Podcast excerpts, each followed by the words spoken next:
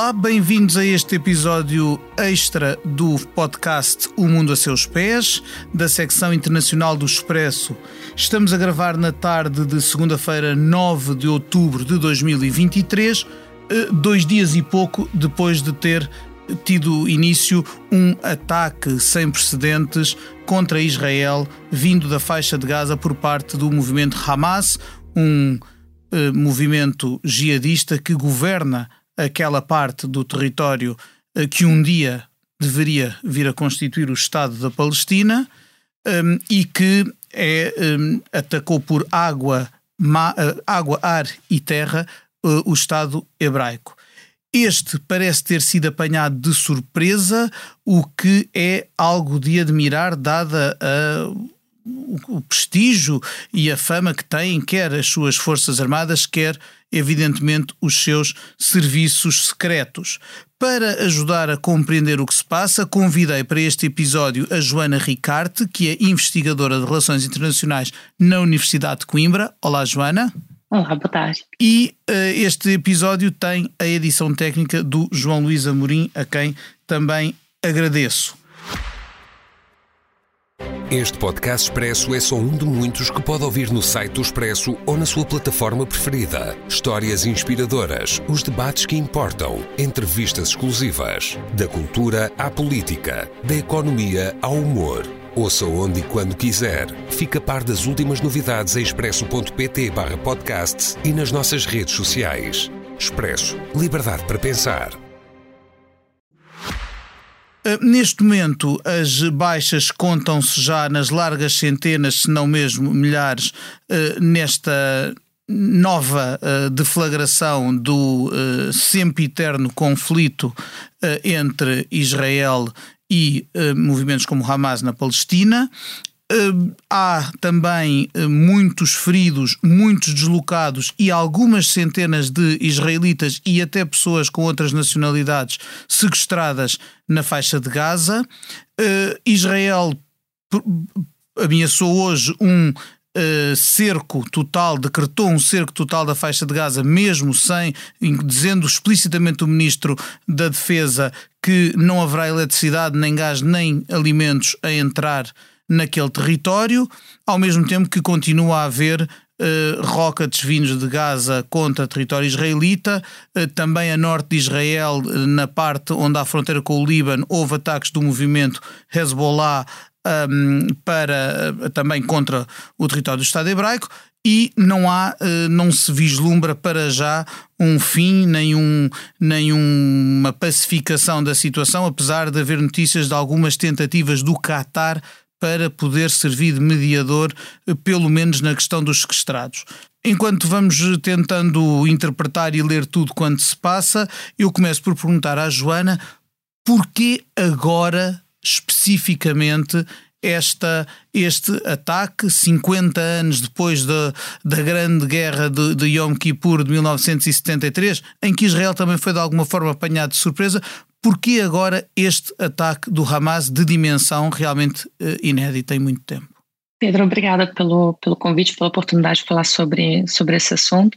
É, o motivo, eh, enfim, tem, tem uma série de questões que podemos olhar, desde as mais circunstanciais até aquelas de base histórica. Numa perspectiva circunstancial, a situação em Israel era uma situação de alguma fragilidade política, eu tenho um pouco de dificuldade com os argumentos que indicam vulnerabilidade uh, de Israel. Não acredito que seja exatamente o caso, embora houvesse uma grande contestação interna já há mais de 40 semanas. Uh, as tentativas de reforma judiciária que foram feitas por Netanyahu, muitas delas já passaram, e é importante também chamar atenção para isso. Nesse contexto atual, Uh, o primeiro-ministro de Israel já tinha conseguido passar alterações que impediam que ele fosse uh, preso pelas acusações de corrupção que ele já enfrenta há muitos anos.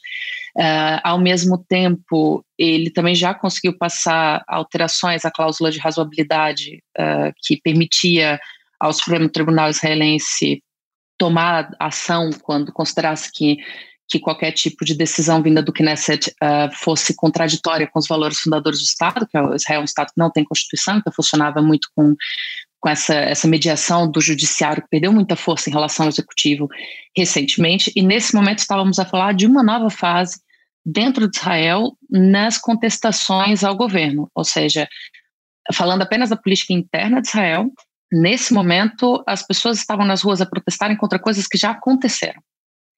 E isso é uma questão muito importante, porque os protestos vinham contra a possibilidade de acontecer e agora nessa nova, nessa nova fase eram contra algo que já aconteceu.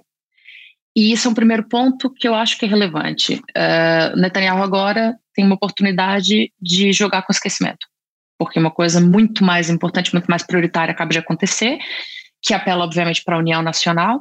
Uh, ele já recebeu também uh, contatos por parte da oposição sugerindo um governo de coalizão, uh, um governo de emergência, uma oposição que era forte contra o governo dele, e por isso uh, isso é um dos contextos que eu acho importante uh, chamar atenção. Outra coisa importante era que o governo atual de Israel é um governo de extrema-direita, o governo mais de extrema-direita que Israel já teve. Uh, Benjamin Netanyahu não é um político de centro, não é um político que seja considerado moderado, mas com a atual coalizão que ele tem, que sustenta o governo dele, uh, ele é claramente a pessoa mais moderada que ele está, o que já é por si só um Muito aspecto sintomático, não é? mostra, claro, demonstra uma radicalização muito grande por parte do governo, né? Claro. Oh, Joana, seria possível dizer que uh, o empenho de Netanyahu e do seu governo nessa, uh, no fundo, no que, no que alguns dizem que é um desmantelamento do próprio Estado de Direito ao, ao, ao acabar com, de alguma forma, ao minar a independência do ramo judicial e dos tribunais, uh, é possível dizer que esse empenho pode ter distraído o governo israelita de uma ameaça que, que entretanto se foi, se foi acumulando, que Israel não detectou e que acaba por constituir de alguma forma uma humilhação grave para este governo? É, vamos levar algum tempo para descobrir, não é? Essa é daquelas questões ainda que, que, que estão por responder e depois do choque inicial no sábado, as manchetes todas nos jornais israelitas no domingo eram isso. O que, que se passou? Uh, Israel é um Estado profundamente securitário, com um controle muito forte de tudo que se passa dentro das suas fronteiras, com um dos exércitos de maior capacidade do mundo, com um dos melhores sistemas de proteção antiaérea do mundo, que é o, o Iron Dome. Iron Dome, exatamente, o uh, de ferro. E por isso, uh, aqui questões, não é? Em que medida que foi uma questão de tempo, ou seja, em que medida que a Mossad sabia do que se passava, uh, estava a contar que fosse numa outra altura. Uhum. Lembrando que a faixa de Gaza, uh, como muitas vezes as pessoas caracterizam uma prisão a céu aberto, ou seja, uh, se hoje há o cerco que referiu, que é um cerco também humanitário, que Israel está impedido de entrar qualquer coisa Seja o que for, exatamente, foi mesmo explícito. Aquilo já era um cerco. Não, aquilo, já, aquilo já era uma espécie de um cerco. Sim, já uma, é? há uma cerca à volta na, parte, na fronteira é. terrestre, é. está completamente cercada e a vigilância marítima também é, é, apertada. Eu também quero chamar a atenção para uma coisa, uh, Pedro, que é, é, essa é uma parte que para mim é muito curiosa. Para quem já esteve na fronteira de, de Israel com, com Gaza, para quem já esteve em Ashkelon, para quem já esteve em outras cidades uh, fronteiriças, uh, aquela fronteira é, é interessante se contextualizar. Uma pessoa que lá chega e encontra uma cerca de arame farpado, uma vala uma cerca, quilômetros, uma cerca e a cidade de Gaza. É, em termos de demografia, o que está ao redor da, dessa cerca uh, que separa Gaza das cidades uh, israelitas ao redor uh, são colinas. E por isso, do ponto de vista estratégico, o, o, exército israelita tem acesso a uma visibilidade muito importante. Por isso que, por exemplo, há dois anos atrás, em 2021, quando vimos uma das últimas uh, grandes tensões entre Israel e Gaza, uh, e algumas pessoas, uh, pronto, no, no auge da, da, da, zanga, não é, tentaram de alguma forma furar o, o cerco. Eu me lembro dessas cenas, passaram, não passaram muito na mídia nacional, mas passaram muito na Al Jazeera, por exemplo Uh, tentaram um dia à noite, enquanto Israel uh, lançava uh, rockets em, em, Gaza, não é? tentaram se juntar e fazer que iam em direção à cerca. E essas pessoas foram neutralizadas por, por snipers israelitas e foi de imediato. Então, há aqui uma questão que ainda, ainda está por explicar em que medida que, que houve uh, falha de informação, porque só entra na faixa de Gaza o que Israel autoriza que entre, até uma das questões que se fala toda vez que lá tem guerra é a questão da reconstrução. Israel não deixa que entre materiais de reconstrução porque eles podem ser utilizados para fazer rockets e por isso né, como é que como é que o Hamas adquiriu tanta capacidade é uma das questões que está por responder e a outra questão que está por responder é uh, em que medida que, que houve aqui uma falha de cálculo por parte da Mossad, enfim, como é que isso aconteceu? Uh, eu penso que esse argumento da distração é o que o Netanyahu vai usar. Uh, que, que toda a situação de contestação ao governo dele levou a uma dificuldade de reação. Isso é o que eu penso que ele ainda não diz, porque está muito próximo, é uma situação muito trágica, e não é a altura uh, de mobilizar esse tipo de discurso. Mas eu penso que com alguma distância ele vai trazer à tona esse tipo de, explica de explicação, que as manifestações uh, levaram a uma desmobilização das forças de segurança, dos reservistas, que se recusavam a, a, a, a se alistarem. Exatamente. Sim, e eu acho que isso é um discurso, pronto, potencialmente até perigoso por parte do, do Netanyahu, que vai tentar claramente capitalizar uh, resultados aqui e, e, e, resolver um bocado do que tem sido o, o drama interno do, do seu governo nesse momento. O que é que o Hamas quer com este ataque neste momento? Essa é uma das outras questões complicadas de, de responder, não é? Um, o Hamas é uma, é uma organização que é classificada como terrorista pelos Estados Unidos, pela União Europeia, pelo Reino Unido, uh, e penso que, enfim, uh, do ponto de vista. Há quem, quem fale do Hamas como organização de libertação, mas do ponto de vista do próprio conceito do que é terrorismo, uh, uma organização que visa uh, gerar terror, assustar civis e, e, utilizar a força, utilizar o medo como uma forma de, de arma política, é uma organização terrorista. Uh, lembrando que, pronto, isso obviamente não é restrito só a organizações, até terrorismo de Estado existe. Isso dito, uh, o Hamas é uma organização que nasce uh, na altura da primeira intifada e que tem o intuito de radicalizar a luta uh, palestiniana pela autodeterminação. E por isso uh, o Hamas, desde a sua fundação, que é um movimento que defende o uso da força, defende uh, todos os meios possíveis para a libertação do, do povo palestiniano, é um movimento que está alinhado com uma série de poderes na região, como por exemplo o Irão, que é um dos financiadores, está uh, alinhado com o Hezbollah, com a Jihad Islâmica, e por isso é um movimento que também tem uh, um pendor uh, religioso e, e, de imposição de uma de um tipo específico de, de lei também para os palestinianos. E o Hamas, obviamente, quer, quer tornar o governo de Israel o mais vulnerável o possível, não é? E, e, e, certamente que tem a noção de que não tem capacidade de lutar contra o que é o portento uh, militar, que é o, o, Estado de Israel. Uh, mas uma, um dos objetivos claros para mim do Hamas é radicalizar a população, tanto a população palestiniana, que vai sofrer agora uh, trágicas consequências dessa situação. Muitos inocentes e civis vão, vão infelizmente, passar por uma situação uh, muito dura, não é? E, e, e, isso é arma também discursiva para o Hamas. Olha o que eles nos fizeram, também é, não é? Claro. E, por outro lado, radicalizar também a sociedade israelita, que, que é uma sociedade que tem já uma série de é, de contestações internas e, e, o que mobiliza muito é a união em torno do conflito e, e o Hamas Sim. também joga um bocado com isso. E, e é credível que, que possa haver uma mobilização da sociedade israelita que não seja uh, cerrar fileiras em torno do próprio governo, apesar de toda, de toda a contestação que o governo uh, israelita tem merecido da parte do povo? Eu penso que o povo israelita tem dado demonstrações uh, muito interessantes nessas últimas 40 semanas de resiliência e, e de, uh, e de união em torno de um, de um propósito, que é a defesa uh, dos valores da democracia israelense, democracia essa que ainda assim é parcelar, não podemos esquecer isso. a democracia que tem sido defendida nesses manifestos são nessas manifestações é uma democracia que é de base exclusionária, mas ainda assim as pessoas têm conseguido se unir muito em torno, em torno disso. É, difícil saber agora o quanto que a retórica do medo e da insegurança que é mobilizada já há tanto tempo nesse conflito e que tem se mostrado poderosa por mais de sete décadas é uma questão muito central do conflito, é justamente como que o medo mobiliza, como que, que a insegurança, como que a questão da existência aparece aqui muito central e é difícil saber o quanto que uh, as pessoas vão conseguir uh, olhar para isso e, e, não esquecer o que se passa. Mas a verdade é que nessas últimas 40 semanas o que temos visto é, uma, é, uma, é a manutenção de muita pressão sobre o governo.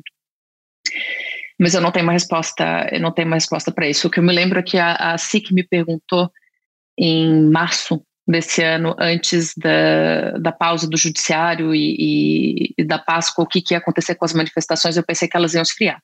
E eu estava claramente enganada. Agora, pensando no contexto regional e internacional, hum, até que ponto é que esperada e badalada, embora não concretizada, aproximação entre Israel e Arábia Saudita de que se vem a falar há, algum tempo e que viria de alguma forma na sequência do que foram os acordos de Abraão, a norm, portanto, a, que permitiram a normalização ou reconhecimento de relações com alguns Estados eh, árabes, como os Emirados Árabes Unidos, Oman, Marrocos, Bahrein. Eh, até que ponto é que a perspectiva dessa aproximação entre a Arábia Saudita e Israel provavelmente indesejável do ponto de vista do Hamas, poderá ter ajudado a precipitar uh, a atual situação? Eu acho que certamente sim. Uh, é, é, mais um dos contextos que é indesejável para quem está à procura de instabilidade na, na, na região. Isso certamente que sim, e, e não só uh, da perspectiva do Hamas, mas também de outras organizações, como a Jihad Islâmica, como uh, o próprio Hezbollah. Claro. E o regime do Irão, certamente o Irão. Claro, e o Irão. claro. Porque o Irão tem um dedo nisto, não é? O que se passa com o Hamas não é que o Hamas obedeça diretamente ao, ao Irão, mas o aval de Teherão e o apoio de Teherão são cruciais para o, as ações armadas que o Hamas leva a cabo. É, sim, temos notícias já de que uh, o próprio Hamas teria admitido que uh, a decisão de seguir agora foi tomada junto com autoridades iranianas em Beirute. O Irão, no entanto, hoje já veio a público dizer que não teve nada a ver com isso. Né? Eu acho que não é do interesse uh, real de ninguém que isso escale para uma guerra regional. Agora, que estamos a falar de uma situação potencialmente muito perigosa, isso claramente estamos. Claro que sim. Até porque depois temos que quando falamos no contexto internacional, temos que ter também em conta que há uh, outros atores que acabam por ver-se envolvidos. Uh, a União Europeia reuniu hoje de emergência os seus ministros dos negócios estrangeiros, dos 27 países, decidiram suspender a ajuda à Palestina porque aquela ajuda que, em teoria, seria humanitária, pode estar a ser utilizada para fins que não esses nomeadamente para financiar a guerra do Hamas, e por outro lado está uh, mais, talvez com mais peso ainda e mais importância do que a União Europeia em todo este quebra-cabeças, evidentemente os Estados Unidos da América, que não tardaram, como, se, como era de prever, a declarar o seu apoio uh, a Israel e a fornecer material uh, e armamento mas eh, e que são de facto um, um, gigante que estava um pouco talvez adormecido em relação ao, estado, ao, ao Médio Oriente e que se tem de alguma forma de, desinvestido, digamos assim, do papel eh, vá lá, de quase de polícia que tinha no Médio Oriente nos últimos tempos, porque há preocupações como a, boa, a Rússia e a guerra da Ucrânia por uma parte, por outra parte, a ascensão da China e a, e a, bipolarização cada vez maior entre, as duas, entre essas duas grandes potências e que de repente volta a ter que tomar, a, a prestar atenção a, ao Médio Oriente. Como é que isto é visto a partir de Washington? Bom, primeiro, deixe-me só dizer que, que referiu primeiro a questão da, da, decisão da União Europeia de suspender a ajuda humanitária é, à, à, Palestina. A União Europeia é o maior dador uh, da, da Palestina e, e isso é uma das consequências tristes de toda essa situação é, que me parece também que é claramente um dos objetivos do Hamas, pressiona a Fatah, que é, que é quem controla a Cisjordânia e, e, é, e é quem é reconhecido. Serviço, claro, e é preciso a gente recordar que há, há, há serviços básicos na Palestina, na Cisjordânia, é. que só existem graças ao financiamento da União Europeia, sem o qual seriam completamente inviáveis, não é? Sim, sim, desde, desde escolaridade, que é muito apoiado pela ONU, principalmente, tem muitas escolas da ONU na Cisjordânia, uh, até questões de uh, uh, apoio uh, enfim, para a construção civil, para, uh, enfim, questões básicas do tipo alimentação e, e, e acesso a recursos uh, básicos. Por isso, isso é uma situação que é muito, muito triste, muito dramática, porque aqui uma fatia gigantesca de população, são 2 milhões de pessoas em Gaza que são basicamente prisioneiras, e já agora o Netanyahu disse uh, que aconselhava essas pessoas a, a, irem embora de Gaza, o que é, é uma declaração muito infeliz da parte dele, porque essas pessoas não estão lá por opção, elas não têm para onde ir.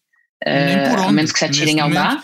Eu queria dizer, nem para onde, nem por onde sair, não é? Nem por onde, exato. E já não tinham, já não tinham qualquer, qualquer deslocamento para fora de Gaza, seja para estudar, seja para ir a um hospital, ou qualquer coisa assim, era muito já controlado e difícil. Uh, então as pessoas não tinham livre circulação e uh, são 2 milhões de pessoas que, que agora estão numa situação uh, profundamente preocupante, para além de mais 4 milhões de pessoas que vivem na Cisjordânia, que dependem profundamente de ajuda humanitária é, para diversas coisas, incluindo para se protegerem também do, das consequências da, da, ocupação da israelita, que não poupa sequer crianças, que são presas semanalmente, e por isso, uh, isso são consequências muito tristes disso tudo, que também eu acredito claramente que são parte do objetivo do Hamas, Uh, de desestabilizar também a Fatah e de uh, deixar os palestinianos cada vez mais inseguros também, com, com, com sentimento de ódio, ou seja, tem aqui um intuito claro de polarizar também. E claro. os radicais de ambos os lados vão ter sempre esse objetivo. O que não parece estar. Essa, na... Esse era um ponto. Não, claro, claro. E, e tinha outro ponto que acrescentar, Joana. Pronto, é, é, me fez a questão com relação aos Estados Unidos, não é? Exatamente. É, é, a situação do, do, Médio Oriente é uma situação que, enfim, pelo menos o, o conflito israelo-palestiniano, pelo menos desde 1947, que se considera que, uh, que está em andamento. Por isso estamos a falar de um conflito prolongado intergeracional, em que as pessoas que lá vivem não conhecem outra realidade, os seus pais não conheceram outra realidade, uh, seus avós talvez, e então uh, uma dimensão muito central daquilo é como que a própria a própria existência dentro do conflito faz parte da forma como as pessoas se pensam, se caracterizam, se relacionam. E isso é muito central. Uh, os Estados Unidos já não é de hoje que tem cada vez mais uh, tentado alterar, principalmente depois do 11 de setembro, e isso já é uma questão mais uh, geopolítica internacional. Desde o 11 de setembro, é, que houve aqui uma grande mudança do ponto de vista da, da arquitetura internacional do intervencionismo como um todo e da forma como o Ocidente tem lidado com o que a quem refira como a periferia do mundo, né? Uh, e basicamente cada vez mais há uma intenção de uh, dar um suporte financeiro para os conflitos, não tem intervenção direta. Os Estados Unidos tiveram muitas más experiências uh, recentes, inclusive, que os cidadãos americanos ainda se recordam, e que não tem o intuito de voltar a se envolver diretamente com esse tipo de conflitos. Então, isso é uma coisa que há sempre a intenção de tentar evitar escalada uh, e tentar evitar uma situação uh, de saia justa em que um governo norte-americano tenha efetivamente que se envolver diretamente, eventualmente mandar tropas ou qualquer coisa assim. Para defender Israel, porque é um compromisso que, que os Estados Unidos mantiveram e têm mantido independentemente de quem é o, o partido que está no poder num determinado eh, momento, embora também a própria política americana de facto esteja a passar por, por transformações que, que às tantas nos levam às vezes a não conseguir reconhecer os, os, os partidos uh, que, lá, a que tradicionalmente nos fomos uh, habituando. Joana, o que é que se avizinha, o que é que vai acontecer daqui para a frente, o que é que podemos esperar nos próximos dias? Eu não me atrevo a, a, a, a pedir previsões mais longe do que isso, mas o que, o que, é que é de esperar nos próximos eh, dias ou semanas que aconteça nesta, nesta guerra? Uh, temos que esperar certamente uh, uma escalada de violência, uh, infelizmente, pelo menos violência mais unilateral, ou seja, Israel a, a, a tentar neutralizar o Hamas, provavelmente com entrada por terra. O, o que temos visto as declarações do, do governo de Netanyahu a dizer que, que vão proceder uma grande evacuação e já, já estão a fazer eh, das zonas fronteiriças com Gaza, indica claramente uma intenção eh, de entrada terrestre e provavelmente é isso que nós vamos ver, para além de uma intensificação eh, dos bombardeios a, a, a, Gaza.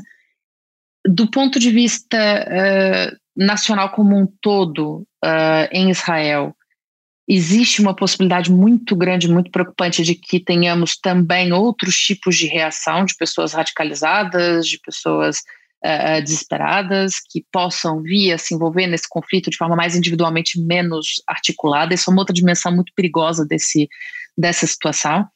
Já assistimos a isso no Egito. Uhum. É, um, um, um, polícia matou um, um, casal de turistas israelenses uh, no Egito e por isso vê-se que há aqui uma dimensão também desarticulada que é muito perigosa que pode acontecer. Uh, já temos confrontos e situações semelhantes na Cisjordânia, isso pode vir a acontecer também dentro do Estado de Israel e é muito perigoso. Uh, mas depois, a nível regional, existe uma preocupação muito grande e eu acho que é aí que está mais focado o, o esforço da, da comunidade internacional, que é de evitar que haja uma escalada regional, ou seja, evitar que, que haja aqui algum envolvimento indireto do Líbano através do Hezbollah, uh, evitar que Israel entre agora numa frente de, de Batalha Norte e, principalmente, uh, de evitar que haja qualquer situação que possa resvalar para uma guerra com o Irã. Isso é uma das questões principais aqui de tensão.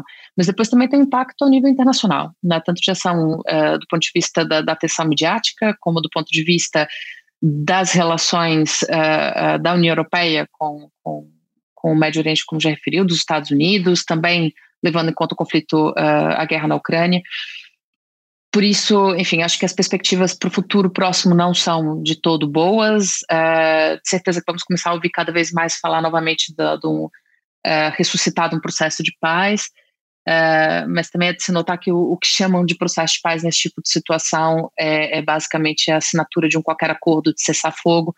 Uh, e há aqui uma visão muito míope do futuro quando se trata desse tipo de, de intervenção, e por isso uh, as perspectivas são sempre muito limitadas, porque olha-se sempre para uma perspectiva muito episódica e presente, e muito pouco para o horizonte desse conflito e para o passado dele também, uh, que é uma das questões que eu acho que é central de se chamar a atenção aqui, uh, que a maior parte das análises olha para o contexto atual, olha para o contexto geopolítico regional atual, e esquece que estamos a falar de um conflito de pelo menos sete décadas e que por isso há aqui uma série de questões muito mais uh, profundas uh, que não se resolvem apenas com, com cessar-fogo ou com o aniquilamento uh, do Hamas.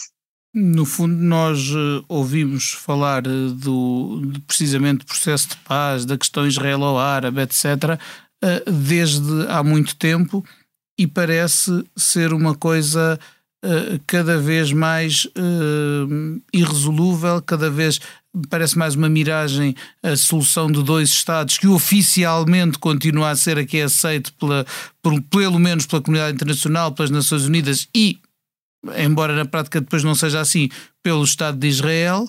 Um, e não há grande perspectiva de as coisas se resolverem. É, é, pois, é, essa questão da perspectiva é sempre muito complicada, não é? Os acordos de Oslo pegaram todo mundo de surpresa. Por exemplo, os acordos de Oslo na década de 90, Sim. que foi o mais próximo que já Valeram se teve. Prémio de, Nobel da Paz a Rabin, Shimon Peres e Yasser Sim. Arafat. Hum. Muito criticado hoje dentro, por exemplo, da, da Palestina, não é? Onde as pessoas dizem que foi o grande erro do Yasser Arafat, que, enfim, muitas pessoas partilham dessa, dessa opinião. Uh, no entanto, foi o mais próximo que já tivemos de um, de um qualquer acordo e, por acaso, foi o que criou a autoridade palestiniana, ou seja, foi o que criou a, a estrutura de proto-estado que existe hoje uh, na Palestina e, e, e, por isso os acordos de Oslo têm um, um, papel aqui muito importante que é de ter uh, aproximado a Palestina do Estatuto de Estado, embora Sim. não tivesse conseguido concretizar, ter havido um... nunca teve próximo dessa É verdade, nunca houve um reconhecimento, nunca, nunca tinha havido até então, apesar de tudo, um reconhecimento mútuo tão grande como aí uh, se não, conseguiu yeah. propiciar. Um... Claro que com uma virada muito grande depois do assassinato do Isaac Rabin por um radical uh, uh, judeu, que levou precisamente à segunda intifada e a uma série de outras manifestações e de uma escalada de violência, construção do muro de separação e aí a, a situação ainda ficou pior, ainda ficou mais separada. Mas a verdade é que os acordos de Oslo foram um momento uh, de esperança, e aquilo aconteceu em portas fechadas, em negociações uh, que não vieram a público uh, no início, e nos pegou todos de surpresa. Então, eu não acho que, que seja impossível chegar a algum ponto, mas efetivamente, se for olhada a perspectiva demográfica para o que é hoje a Cisjordânia, a solução de dois estados nunca esteve tão distante. A cada dia mais está mais distante, porque o governo atual, radical, de extrema-direita, uh, que suporta o, a liderança do, do Benjamin Netanyahu, é um governo que uh, explicitamente, os seus parceiros explicitamente dizem que uh, são a favor do, do, da colonização total, são a favor uh, da ocupação de Já mais e mais terras, são a favor de uma série de. Não, nem disfarçam. São... E isso é uma das questões contextuais, claramente, que também leva o Hamas agora a agir. Né? Claro. Claramente também. Finalmente, e voltando à Palestina, o Hamas tem o apoio popular na faixa de Gaza. Eu sei que venceu eleições já há muitos anos, tomou o poder também pela força. A pergunta é: goza mesmo de apoio popular ou é apenas uma questão de as pessoas não terem alternativa porque é quem manda e, e, e as perspectivas não são realmente muito largas, muito hum, ali? Uma questão só para esclarecer, uh, falou do, do Hamas ter, ter vencido eleições e, e, e é verdade, foram eleições nacionais. Uh, isso também é uma, é uma, informação que eu já vi difundida Sim. de forma um bocadinho Exatamente. confusa na, pela na mídia Palestina no seu todo, apesar de só governar atualmente é. a, a, faixa de Gaza, que tomou depois pela força, as eleições, o Hamas ganhou-as a nível de toda a Palestina, em 2006. Sim, foram eleições foram profundamente observadas uh, por peritos independentes internacionais, foram eleições foram promovidas pelos Estados Unidos, pela ONU, por Israel, Uh, e uh, aquilo mostrava em 2006 o descontentamento da, da, população com toda aquela situação, dois anos depois da morte do líder histórico da, da Fatah, que era o, Yasser, Yasser Arafat. Arafat. E o, o, Hamas ganha as eleições e uh, eu já ouvi na mídia portuguesa falarem que houve um golpe de Estado, houve. tecnicamente quem o deu foi a Fatah, Sim, uma vez que quem venceu as eleições foi o Hamas. Uma vez que quem venceu as eleições foi o Hamas, e o Hamas foi colocado uh, na faixa de Gaza por Israel, que, que lá foi a empurrar, saiu e fechou.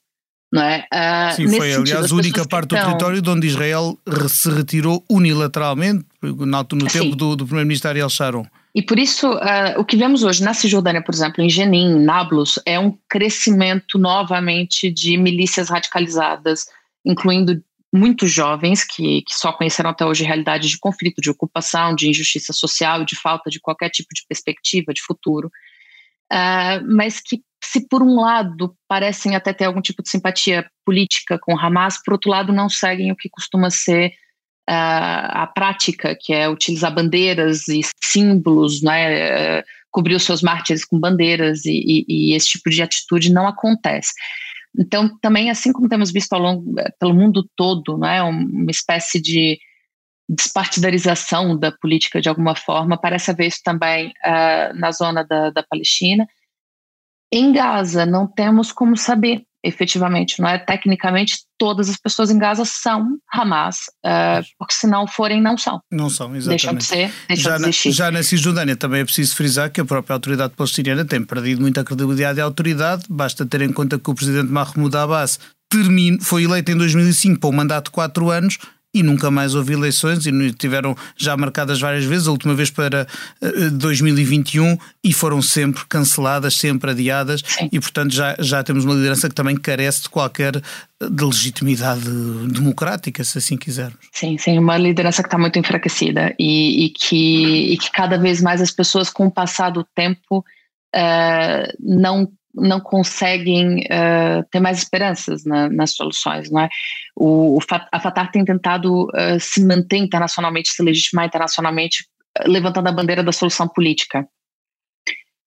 mas as pessoas cada vez mais parecem, parecem achar que isso não é possível, que a solução política só leva a mais colonização, a mais ocupação, a mais perda de direitos, a mais perda de liberdade, a mais perda de perspectivas, e isso é muito perigoso porque quando, quando as pessoas consideram que não tem uh, perspectivas, não tem esperanças, não tem para onde ir, uh, é, quando, é quando o desespero toma conta e a radicalização tem um caminho muito fértil para poder crescer.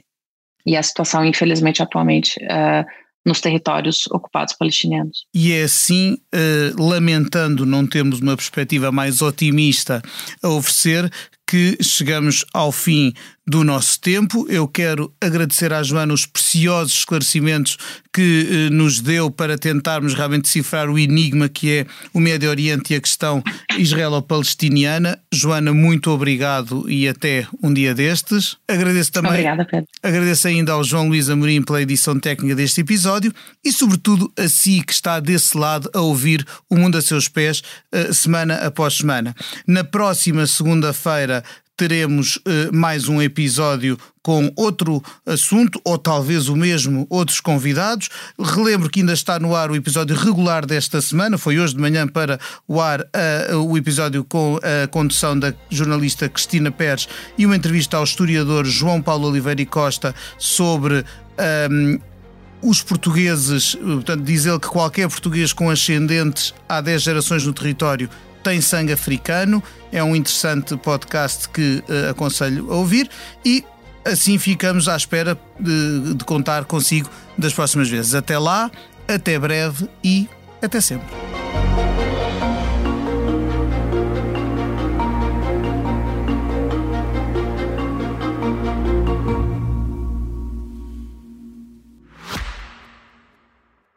Este podcast expresso é só um de muitos que pode ouvir no site do Expresso ou na sua plataforma preferida. Histórias inspiradoras, os debates que importam, entrevistas exclusivas. Da cultura à política, da economia ao humor. Ouça onde e quando quiser. Fica a par das últimas novidades em expresso.pt/podcast e nas nossas redes sociais. Expresso Liberdade para pensar.